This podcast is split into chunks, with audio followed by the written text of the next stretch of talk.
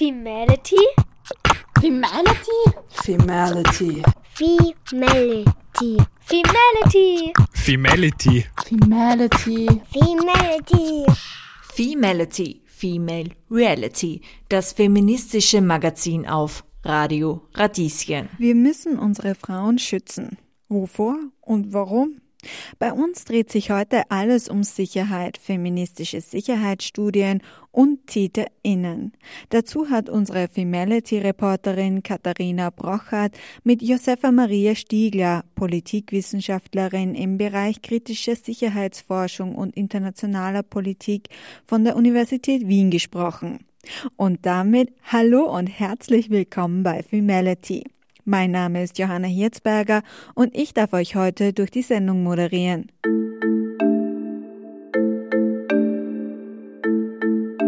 Diese Woche dreht sich alles um Sicherheit, feministische Sicherheitsstudien, den Begriffen Opfer sowie Täterinnen. Aber beginnen wir von vorne. Was ist Sicherheit überhaupt? Ich fühle mich sicher, wenn ich mich körperlich, emotional und geistig stark fühle und wenn ich von Menschen umgeben bin, denen ich vertraue. Aber jede und jeder versteht darunter etwas anderes. Wir haben nachgefragt, wie ihr Sicherheit definiert. Sicherheit bedeutet für mich ein Gefühl innerer Ruhe und innerer Entspannung.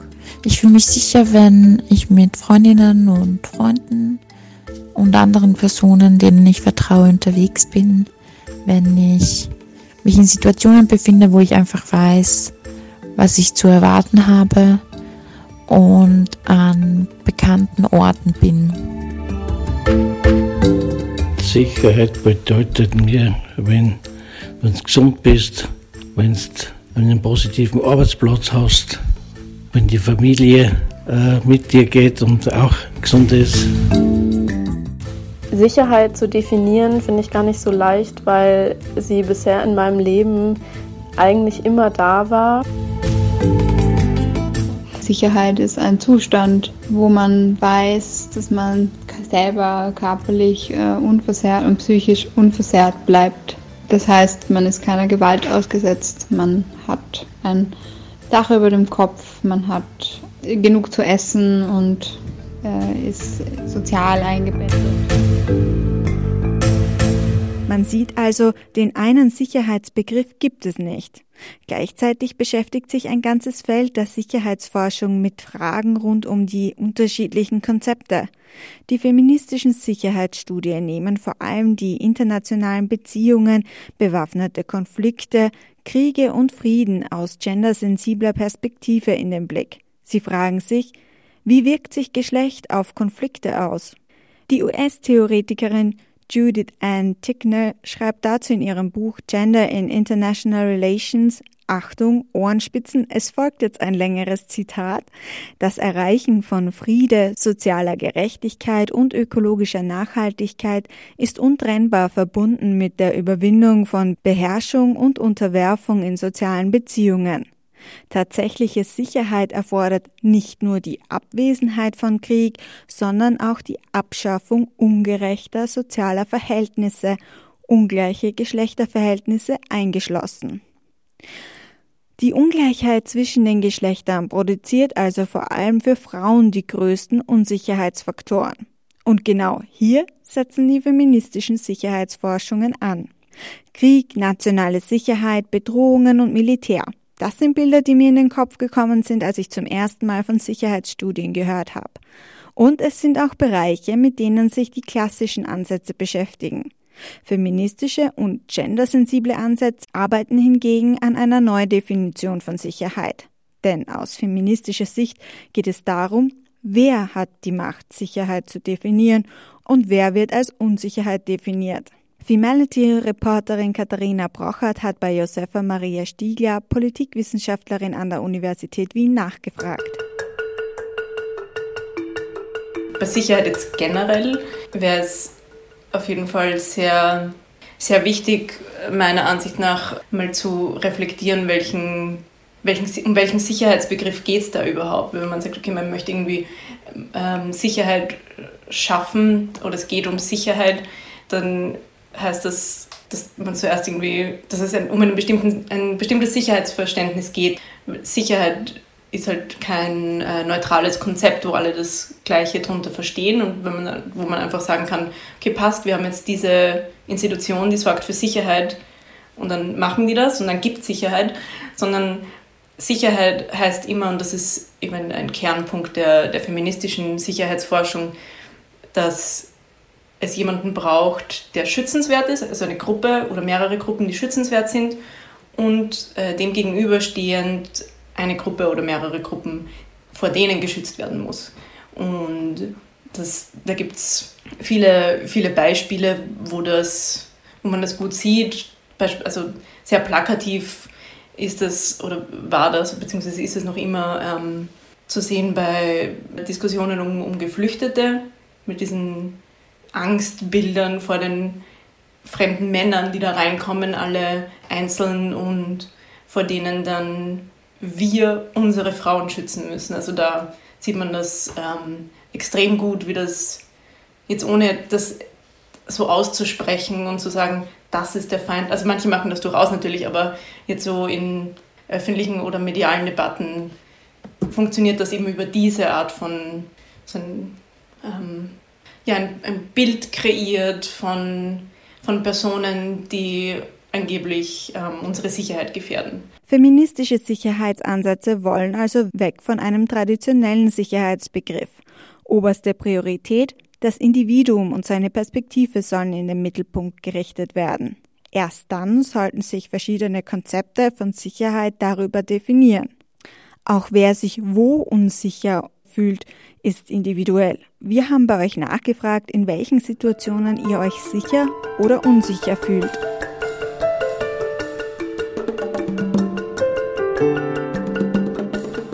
unsicher fühle ich mich, wenn ich mich eben nicht auf Situationen verlassen kann. Also wenn äh, sich Menschen unberechenbar verhalten und ich einfach dann nicht beurteilen kann, ob sie jetzt potenziell eine Gefahr für mich darstellen oder nicht. Das passiert oft, wenn ich abends ähm, nach Hause gehe und mir begegnet eine Gruppe von Männern oder betrunkene Männer, dann fühle ich mich schnell unsicher. Ein Gefühl von Unsicherheit ähm, kann in verschiedenen Situationen auftreten. Ganz oft ist es aber so, dass dieses Gefühl im öffentlichen Raum entsteht. Ich fühle mich unsicher, wenn ich das Gefühl habe, äh, fremde Leute beobachten mich oder ich stehe unter Beobachtung. Ja, es gibt schon Situationen, wo man sich nicht sicher fühlt. Das ist im Berufsleben oder wie es bei mir war als Gemeindepolitiker, dass du das Richtige machst. Durch die Pandemie gibt es viele Dinge, die mich verunsichern, weil anscheinend ein System aus den Fugen gerät und wenn das große Ganze nicht mehr sicher scheint, dann ähm, verunsichert das auch mich.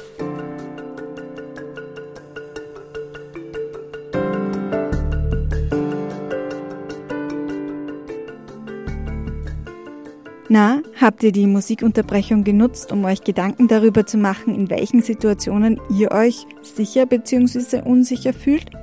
Ich denke dabei an verlassene, dunkle Straßen in der Stadt, in denen ich mich nicht auskenne. Wenn ich mich in diesen Situationen hineinfühle, dann merke ich auch, Sicherheit im öffentlichen Raum ist nicht gleichberechtigt. Egal ob es CIS-Frauen oder homosexuelle Paare oder People of Color sind.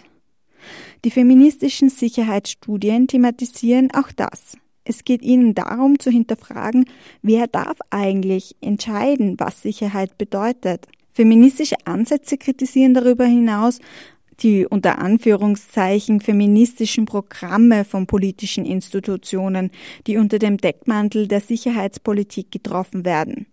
Denn Viele Maßnahmen und Programme zielen darauf ab, dass einfach mehr Frauen in die Institutionen geholt werden. Aber die Einbeziehung von mehr Frauen in Sicherheitsinstitutionen bedeutet nicht automatisch die Neugestaltung und Neudefinierung von Sicherheit.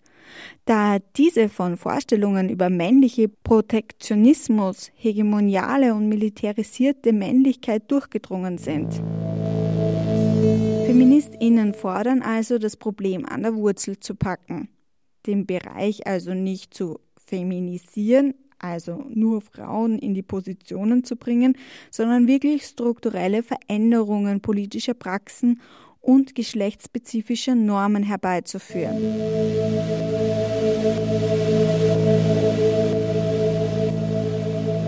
Ein Beispiel für so einen Versuch der Feminisierung ist die UN-Resolution 1325 oder 1325, die am 31. März 2000 einstimmig vom Sicherheitsrat der Vereinten Nationen beschlossen wurde. Das Ziel, Genderperspektiven in UN-Institutionen und Entscheidungsprozessen sämtlicher Regierungen einzubringen, vor allem in den Bereichen Konfliktlösung, Sicherheit und Peacebuilding sowie Inklusion von Frauen.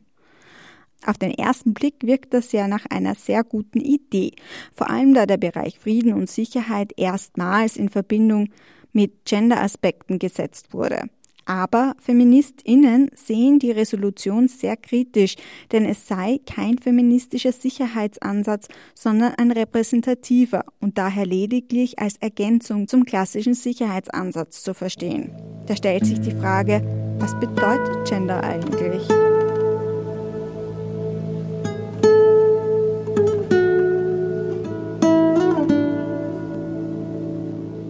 Also es gibt innerhalb der feministischen Forschung generell und dann in, innerhalb der feministischen Sicherheitsforschung im Speziellen sehr viele unterschiedliche Verständnisse oder Sichtweisen auf, auf Gender, weil, die, weil du die UN-Resolution angesprochen hast, innerhalb derer und ich persönlich sehe das sehr kritisch, heißt Gender eigentlich meistens Frauen. Also das ist sowieso ein Phänomen in, in öffentlichen Diskursen, dass wenn, man, wenn gesagt wird, wir bringen eine Gender-Perspektive ein, dann heißt das, ah, wir schauen mal, was die Frauen machen oder was die Frauen brauchen. Und das ist dann eben Synonym für Gender, was absolut jetzt aus feministischer Sicht absolut überholt ist. Also ich würde auch nicht sagen, dass es, dass es feministisch ist, wenn man sagt, es gibt Männer und Frauen und das, das ist unser Geschlechterverständnis. Ich würde sagen, bei dieser ähm, bei Women, Peace and Security, bei dieser Agenda geht es ja vor allem darum, Frauen mit einzubeziehen in den Friedensprozess, weil davon ausgegangen wird, dass es, wenn mehr Frauen besser oder auch in jetzt anzahlmäßig stärker repräsentiert sind, dann ist es ein nachhaltiger Friedensprozess und die Konflikte poppen dann nicht so schnell wieder auf. Das heißt jetzt eben, dass man mit diesem Verständnis, wenn man sagt, wir wollen mehr Frauen an den Tisch holen, heißt das, man lässt ganz viele andere Personen halt raus. Also Gender bedeutet mehr als nur die Frauen. Aus feministischer Sicht ist die Erweiterung des binären Geschlechtersystems besonders wichtig. Denn Leute, aufgepasst, es gibt nicht nur Männer und Frauen. Wow! Und vor allem, wer sollen denn überhaupt die Frauen sein? Gender ist ganz vielseitig besetzbar. Und wenn man natürlich jetzt hier bei dem WPS sagt, wir wollen Frauen dazu holen, dann, also wer ist das dann? Also es gibt ganz viele unterschiedliche Personen und die Frauen als Gruppe gibt es ja nicht. Beziehungsweise ist es sinnlos, die Frauen als Gruppe zu fassen und sagen, wenn die Frauen dann dabei sind, dann wird alles besser. Ich denke, dass jetzt in der Praxis sehr selten diese, auf diese Nuancen geschaut wird, dass man Frauen eben nicht als homogene Gruppe fasst. Ja, und was da halt sowieso außen vor bleibt, sind sämtliche Personen, die eben nicht in dieses binäre Geschlechterbild passen. Ich würde auch sagen, dass es absolut keine feministische Sprengkraft hat, zu sagen, wir holen die Frauen dazu. Das war, wurde in den 60ern, 70ern gemacht. Und seitdem weiß man aber mehr über, über Geschlechterverhältnisse. Also ich denke, in der Praxis ist es, es ist nicht Teil der Praxis, würde ich sagen, dass dieses nuancierte Denken, sondern eher, okay, da gibt es die Frauengruppe und die Männergruppe und dann schaut man, dass das ein bisschen ausgeglichen ist, weil man möchte, dass Frauen repräsentiert sind. Und das ist natürlich ein also repräsentiert sein ist natürlich wichtig bei allen politischen Prozessen, aber das ist nicht nur für jetzt unter Anführungszeichen die Frauen wichtig, sondern für alle möglichen Gruppen in der Gesellschaft und alle möglichen Geschlechter. Und wenn man eben sagt, ja, Frauen sind ja 50 Prozent der Bevölkerung, also das ist einfach falsch, weil es gibt, also es gibt halt nicht nur Frauen und Männer und das ist, findet in diesen in dieser Agenda halt überhaupt keinen Platz. Wir beschäftigen uns heute mit feministischer Sicherheitspolitik.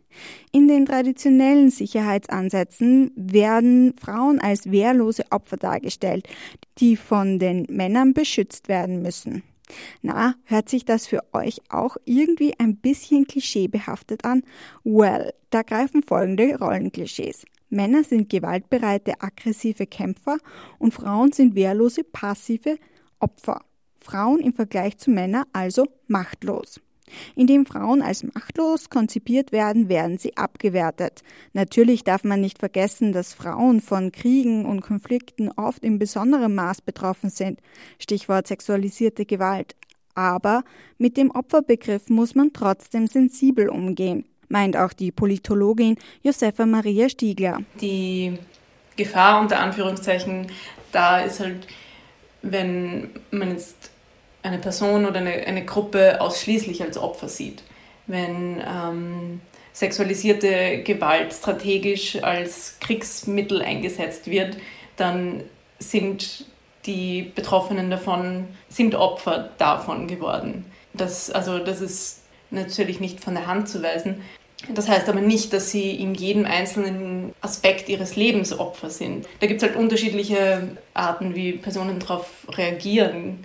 Also natürlich kann man äh, kann das eine Person brechen, die dann zum Beispiel depressiv wird und suizidgefährdet oder so. Also ähm, und andere verdrängen es beispielsweise oder ähm, gründen eine aktivistische Organisation. Da gibt es ja viele unterschiedliche Arten damit umzugehen. Also wenn man unter Opfer versteht, irgendwie so ein Häufchen Elend, das in der Ecke kauert und nichts mehr tun kann und dem man helfen muss vor allem, dann, dann ist es halt falsch. Es gibt natürlich Personen, die, also es gibt auch das Häufchen Elend, das in der Ecke kauert, weil zum Beispiel betroffen sein von Gewalt ist nicht unbedingt nur empowernd natürlich, das kann die Person auch zerstören und das ist, also, aber da gibt es halt eine, eine, eine breite Palette und ja, da gibt es halt noch mehr, mehr außer dieses Opfersein. Und dann gibt es auch im Deutschen, aber auch im, im Englischen gibt es ja auch Diskussionen darüber, ob, ähm, ob man Opfer bzw. Victim sagt oder ob man eben Betroffene oder im, im Englischen ja oft Survivor sagt und nicht, also Survivor of Sexual Violence zum Beispiel und nicht Victim. Also um die Agency von den Personen auch hervorzuheben, die sie ja trotzdem haben. Das dieses Opfersein oder Betroffensein ist nicht das Einzige, was diese Person definiert. Ja, da muss man sehr sensibel umgehen und auch reflektieren, wie man jetzt diese Personen dann darstellt. Weil wenn man irgendwie so über den Kamm schert und sagt, ja, die Opfer von Gewalt blendet das die Personen an sich aus, die Personen, wer sie sonst noch sind oder wie sie auch sonst agieren. Also genau, und das ist das, das Spannungsfeld. Also vielleicht kann man es auch als Widerspruch sehen, aber man kann Opfer sein und man kann eine starke Person sein, die weiß nicht was auf die Beine stellt und kämpferisch ist. Und auch wenn man das nicht tut, ist man eben nicht nur, nur Opfer.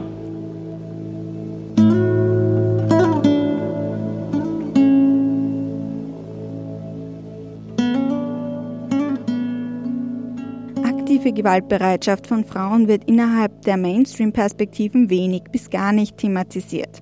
Also die Wahrnehmung von Frauen im Kontext von Krieg und Konflikt ist von stereotypen Vorstellungen geprägt. Bei weiblicher Beteiligung an kriegerischen bzw. gewalttätigen Handlungen herrscht noch immer das Bild der machtlosen Gehilfin vor. Und da gibt es mehrere Probleme. Erstens wird Frauen damit die Selbstbestimmung ihrer Taten abgesprochen und zweitens werden Frauen als von Männern gesteuert dargestellt. Dass Frauen hingegen in vielen Fällen maßgeblich, mitunter auch in Eigeninteresse, an Kriegen, Konflikten oder Genoziden, wie beispielsweise am Völkermord in Ruanda oder im Nationalsozialismus beteiligt waren, wird in dieser Perspektive übersehen und außer Acht gelassen. In den Medien werden Täterinnen außerdem eher als naiv und unpolitisch dargestellt. Als Argument von jenen, die Frauen ihre Täterinnenrolle absprechen wollen, heißt es zum Beispiel, dass Frauen höchstens Mittäterinnen oder Komplizinnen sein können. Beweis dafür wäre, dass Frauen im Nationalsozialismus von politischen Entscheidungsämtern ausgeschlossen waren. Die Täterinnenschaft als solche zu benennen und endlich genau zu erforschen, nur das bringe die feministische Bewegung weiter. Nur als Beispiel. Es gibt Frauen, die denunzierten und an antisemitischen Pogromen teilnahmen, die als Gestapo-Sekretärinnen oder die als Gestapo-Sekretärinnen und KZ-Aufseherinnen arbeiteten. Der Streit zwischen den beiden feministischen Lagern wird noch immer gefochtet. Wieder etwas zum Verdauen.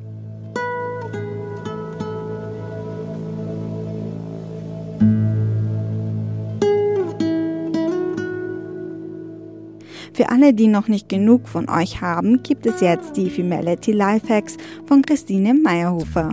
Die Femality Lifehacks. Nachlese. Das Anschläge-Magazin lieben wir sowieso heiß. In der Ausgabe Krieg und Frieden, Militarisierung, Geschlecht und neue Kriege aus dem Vorjahr dreht sich alles um unser Wochenthema. Diese sowie andere ältere Ausgaben sind auf der Webseite digital verfügbar. Lest das Anschläge-Magazin. Netztipp. Unter www.wilpf.org, kurz für Women's International League for Peace and Freedom, dreht sich alles um feministische Friedenspolitik und feministische Literatur, Bernardine Evaristos, Mädchen, Frau etc. oder im Original Girl, Woman, Other erzählt die Geschichte schwarzer Frauen in Britannien über Generationen hinweg.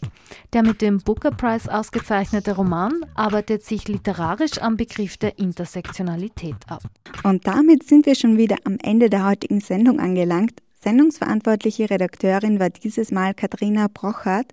Mein Name ist Johanna Hirzberger und falls ihr Fragen, Musik oder Themenwünsche habt, folgt uns einfach auf Instagram und schreibt uns dort eine Nachricht.